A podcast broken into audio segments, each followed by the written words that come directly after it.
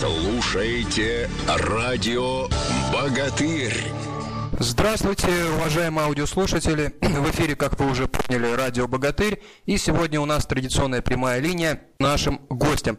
А в гостях у нас сегодня ни много ни мало олимпийский чемпион, между прочим, единственный олимпийский чемпион от России в тяжелой атлетике за последние 12 лет, то есть 4 Олимпиады. Это вы, как уже, наверное, догадались, Дмитрий Берестов. Дмитрий, добрый день. Здравствуйте. Э, ну, я бы сразу хотел в эфире сказать важную вещь, что вот Дмитрий недавно был награжден э, призом мэрии Москвы за э, достижение уже на своей новой должности, не в качестве профессионального спортсмена, то есть не за бывшие заслуги, которых у Дмитрия предостаточно, а вот за э, курирование организации работы, подготовку резервов э, э, Дю США по Москве по тяжелой атлетике. Я все правильно говорю, Дмитрий, да? Да, все правильно, но вы меня так представили, единственный олимпийский чемпион.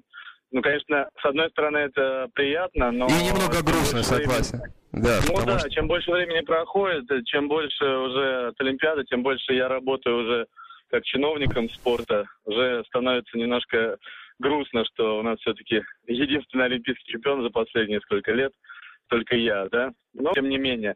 Ну да, вы все правильно сказали. Э, недавно меня наградили э, премией города Москвы за развитие в области физической культуры и спорта.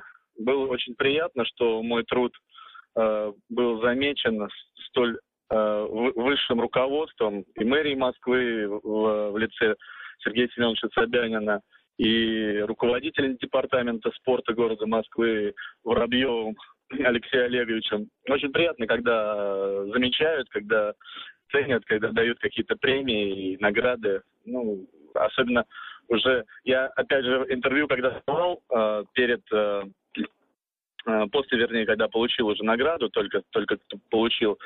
И я сказал такие слова, что эта награда, наверное, больше не моя, а награда моей школы, школы МГФСО, э, награда, э, можно сказать так, моих детей, спортсменов, которые тренируются. Наверное, это больше их награда. Но вот так получилось, что в моем лице, наверное, я, я пользуясь случаем, сейчас передаю э, слова благодарности именно тренерам и спортсменам, которые тренируются в моей школе. Но все-таки, я думаю, немножко вы скромничаете, Дмитрий, потому что ваших заслуг тоже отрицать не нужно. Ну да ладно. Дмитрий, вот э, такой вопрос. Вы сейчас в новой должности, да, уже некоторое время, э, как, ну, чиновник в нашей стране, к сожалению, это слово приобрело немножко негативную окраску. Давайте правленец, да, вы занимаетесь управленческой работой. Что вам больше всего нравится в вашей новой работе? Ну, вы знаете, в первую очередь э, нравится то, что я э, работаю не просто это в чиновничьем аппарате э, далеким от спорта, да, а именно занимаюсь э, в своей школе, где я с детства тренировался с десятилетнего возраста, я знаю э, все изнутри, как говорится, э, правильно, правильно расформировать все эти, э, распределить, так сказать, все эти средства, которые выделяются в стране. А в принципе в Москве сейчас и вообще в России, я считаю, достаточно финансирования, э, достаточно для того, чтобы поднять э, спорт э, на самые высшие рубежи. Да? Просто где-то на местах что-то не так делается, где-то стоит человек, может. Все от этого. Но вот именно в Москве, я вам скажу, сейчас руководство идет вот именно по такому пути, как я и слышал, и вижу, и чувствую это, что назначаются люди и из сферы э, спорта, бывшие олимпийские чемпионы, бывшие чемпионы там, э, мира, и из сферы уже э, таких руководителей, менеджеров, да, и вот такой, наверное, тендем вот э, именно и спортсмена, и руководителя, э, менеджера, он дает э, положительный результат. Сейчас, вот знаете, у нас трудится уже двукратная олимпийская чемпионка по фехтованию и это Карина Азнавурян, э, олимпийск, э, в училище Олимпийского резерва директор. Uh-huh. И Гуляев э, у нас один из зам, замов руководителя Моском спорта. Причем не только спортсмены, да, и как раз вот о чем мы говорим, еще подтягивают э, руководители такого звена, как хорошие менеджеры, которые, как сказать, с хорошим образованием, именно управленца. Именно специалисты, людей, да? Да, именно специалисты в области, потому что спортсменов мы сами понимаем, что спортсмен разбирается именно в спорте, разбирается в спорте как изнутри, вот как я опять же говорил про себя, Э, в десятилетнем возрасте я в этом варюсь, я знаю, что нужно, как нужно, но где-то какие-то правовых знаний мне не хватает, да, и здесь уже приходят на помощь такие люди, которые именно получили в этой сфере образования, они уже знают как, что, какие бумаги надо правильно составить, какие юридические действия надо правильно сделать. И вот, вот в, так, в таком тандеме, я считаю, это правильное движение и будет развитие спорта вообще в целом в стране. Хорошо, Дима, теперь вот хотел спросить все-таки, конечно, о спорте. Я думаю, вот единственный, наверное, негативный момент в вашей карьере, что вы все-таки, ну, наверное, немного рано закончили, потому что травмы все-таки очень травмоопасный вид спорта, тяжелая атлетика. Вот я недавно пересматривал 2000... Нет, я, я, я, я сразу буду спорить с вами, и всем вот э, в своей школе, э, сколько директором уже есть, пытаюсь во всех интервью, наоборот, всем объясняли, доказывали, что тяжелая атлетика – это не травмоопасный вид спорта. Мы берем, нет, если мы берем спорт высших достижений, просто не, не надо здесь делать акцент именно на тяжелую атлетику.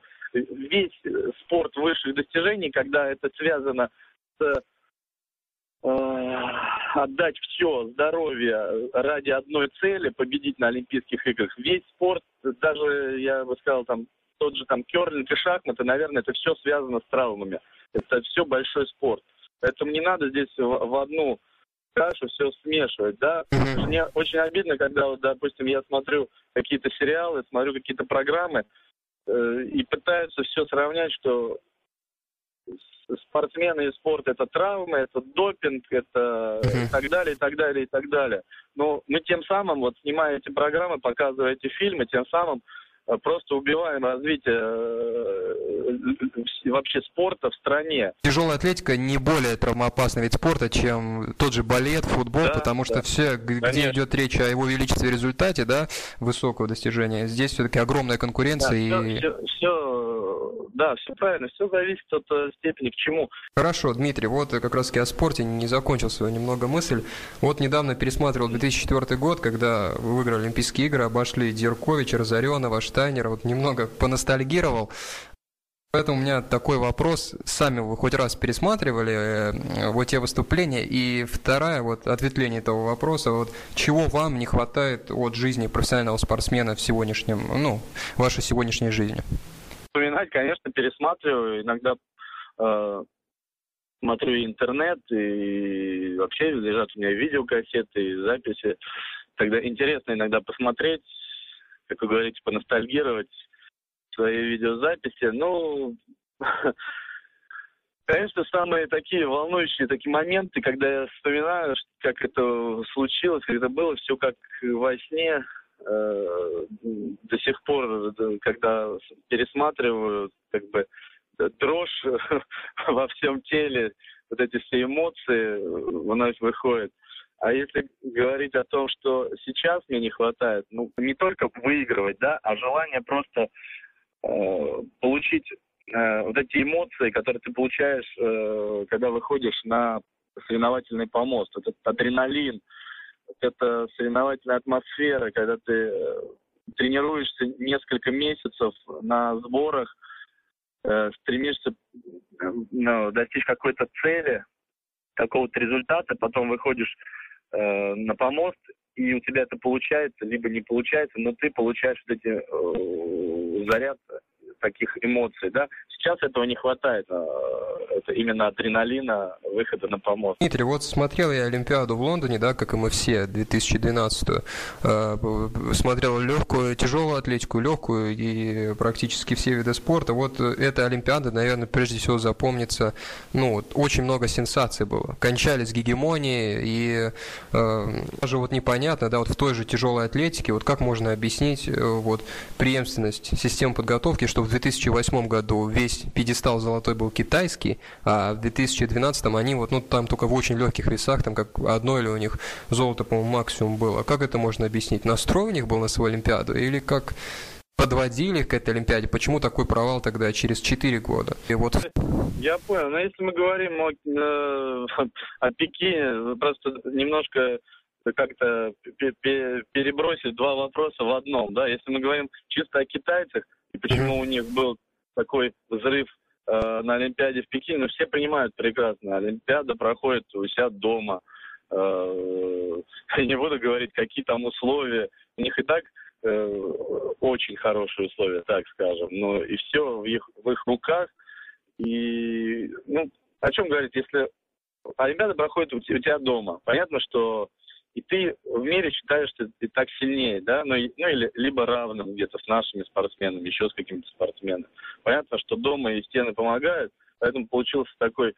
И когда меня, мне, допустим, задавали, любому другому человеку задавали вопрос, э, вот, как китайцы выступят в Лондоне, ну, все прекрасно, адекватно понимали, что в Лондоне не будет прям такой гегемонии китайских спортсменов. В любом случае там будет и Казахстан, и будет и Россия, и Иран, и так далее, и так далее. Так, в принципе, и получилось. Ничего там, как вы говорите, непредсказуемого в каких-то категориях не произошло.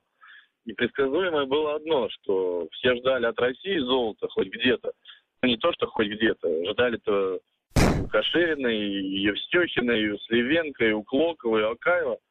Но получилось, как получилось тем не менее. Но здесь, я говорю, ничего сверхъестественного, ничего такого прям удивительного на Олимпиадах не произошло. Я в этом не... Где-то есть смена поколения, опять же. Пришли на смену старых там лидеров, пришли новые лидеры. И через четыре года, если там все думают, что выиграет один, там все сейчас ставят, а вот Ильин у нас там, чемпион на следующей Олимпиаде – он обязательно выиграет там в категории 105 или еще на кого-то там ставят, да. Но я, у меня большой вопрос еще, что будет. Четыре года это очень, с одной стороны, быстро, а с другой стороны, может все меняться кардинально, и появятся еще новые какие-нибудь Ильины, и новые появятся китаянки, и я надеюсь, что и россиянин появится – если не новые, то новые олимпийские чемпионы точно должны появиться уже, уж сколько можно ждать. Поэтому я говорю, что тут ничего сверхъестественного, что, что прям непредсказуемо. Ничего не произошло на Олимпиаде. Да, просто какое-то стечение обстоятельств, что вот такое неудачное, что у нас нет золота. А у Казахстана удачное стечение обстоятельств, у них есть четыре золота. Ну, тем не менее, мы, мы рядом, мы близко. У нас не сказать, что у нас такой упадок в тяжелой атлетике. Есть именно есть люди, которые могут выигрывать, которые могут обыгрывать. То есть я правильно понимаю, и... что нельзя сейчас ни в каком виде спорта организовать так систему подготовки, что стабильно каждую Олимпиаду выигрывать, ну, как минимум, серебро. То есть где-то кто-то будет все равно выстреливать и всех не обойти. Как это понимать? Вот все ну, Нет, это спорт. Нельзя говорить определенно, что в спорте бывает всякое. Вот если, что значит мы скажем сейчас, вот этот выиграет сто процентов золота. Но никогда на сто процентов никто вам не скажет, что где-то кто-то должен, ну, может выиграть. Это спорт, и может случиться все, что угодно. Ну, ну, тот же Акаев, да, ну, все прекрасно о нем говорили, все буквально там три, ну, два года точно подряд, что, что все, он выиграет, и, и никого рядом не будет. Но видите, как получилось? Проиграл, ну, в смысле, не вышел даже на помост, а был э, украинец, на которого даже ни, никто не мог сказать, что он в тройку попадет. Но те же Клоков и Акаев говорили в интервью, что созваниваясь после Олимпиады, они, процитирую, поржали над результатами э, ну, вот, э, выступающих в их весе, что эти веса они спокойно тянули на тренировки и даже выше. Ну, поржали. Ну, понятно, что э, тут в, в их ситуации, что, что значит поржали или там посмеялись. Ну, это может быть только такой смех от обиды, от того, что олимпийский чемпион есть олимпийский чемпион. Э, через э, год, через два, через десять, через двадцать лет не будет никто спрашивать, сколько, сколько они подняли, сколько поднял Тарахти. Да, да, да. Просто да, да. будет э, название, что он олимпийский чемпион. Ну, в этой ситуации я могу только посочувствовать тому же Акаеву и Клокову, которые ну, Реально обидно, что не дошли и, и не выиграли для России золото и серебро, да.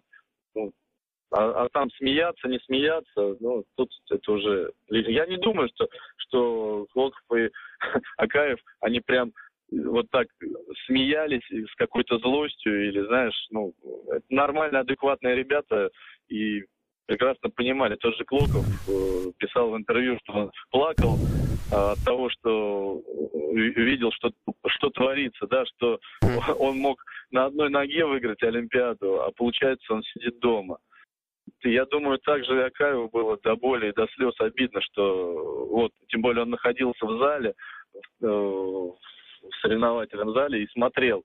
Мне кажется, он готов был из разминочного, вернее, из, из зала выбежать и поднять те же самые килограммы и стать олимпийским чемпионом. Вот настолько действительно. Я, я сам на самом деле сидел и в зале смеялся. Мы вот действительно сидели с Глебом Писаревским, смотрели.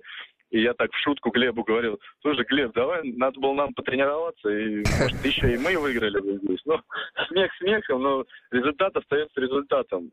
А, Тарахтей олимпийский чемпион. Здесь уже никто не, сможет ему в укор говорить, что там, да ты посмотри, сколько ты поднял. Это уже, это уже история. Я повторяю, что э, понятно, что у нас вид спорта такой, Э, эгоистов, да, у нас нет такого, что у нас команда, мы за команду. Э, всегда каждый хочет быть индивидуальностью, и у меня такое было, что я э, несколько лет, я даже радовался, что нету олимпийского чемпиона, что я вот один такой красивый, единственный, неповторимый, да, но проходит время, и я работаю не только на себя, я теперь понимаю, что я работаю на весь московский, на российский спорт, и отдаю себе отчет, что Э, чтобы у нас дальше что-то развивалось и процветало, что необходимо выигрывать, необходимо, э, чтобы у нас были олимпийские чемпионы, чемпионы мира, Европы и так далее, и так далее. Здесь Дима, а вообще сейчас что... есть ребята, вот и у вас, и, э, и у нас, как у всех, вот в 15-16 лет, которых вот уже можно в Рио вести, вот кроме вот наших известных имен, да, Апти, и Клокова, и Акаева, вот кто может ехать в Рио за медалями? Есть сейчас такие, кого мы не знаем? Есть, есть у нас ребята, очень хорошие ребята. Я, опять же, свою мысль закончу. Я буду рад за всех, но так как я сейчас, я как-то, опять, я эгоист, но эгоист теперь за свою школу, я бьюсь как бы и рвусь именно Здоровый за эгоизм, организацию да. МГПСО, да, за, органи... за город Москва, за, за город Москву, чтобы именно из моей школы ребята все сделают для того, чтобы поехали и выигрывали. Нет, ну а если серьезно, то конечно, есть у нас, у нас очень огромный потенциал.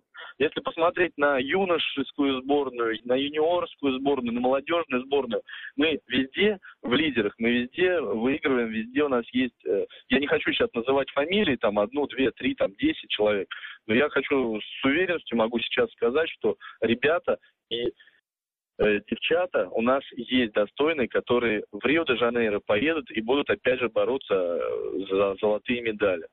Тут уже опять же говорим о том, что ну, должна у нас пройти вот эту уже как бы, как говорим, и непруха, и уже люди, я думаю, сейчас уже как бы у нас и в Федерации уже перестроилась работа, и в Министерстве спорта уже смотрят нас, на нас уже по-другому, тоже помогают в какой-то степени навести порядок и правильно работу. Я думаю, что все-таки вот этот четырехлетний э, цикл олимпийский пройдет с пользой для нашего вида спорта, и все-таки у нас появится наконец-то олимпийский спорт. Особенно надеюсь, что появятся олимпийские чемпионы в организации МГФСО. Отлично, и давайте вот тогда на этой позитивной ноте уже заканчивать. Э, я напомню, что у нас был в гостях олимпийский чемпион Афин Дмитрий Берестов, ныне глава ДЮСШ э, по тяжелой атлетике города Москва. Дмитрий, огромное вам спасибо, заходите еще и э, давайте пожелаем нам всем успеха в нашем большом деле тяжелой атлетики. Спасибо и еще раз до свидания. Вам, да, вам большое спасибо, до свидания, всем успехов и удачи.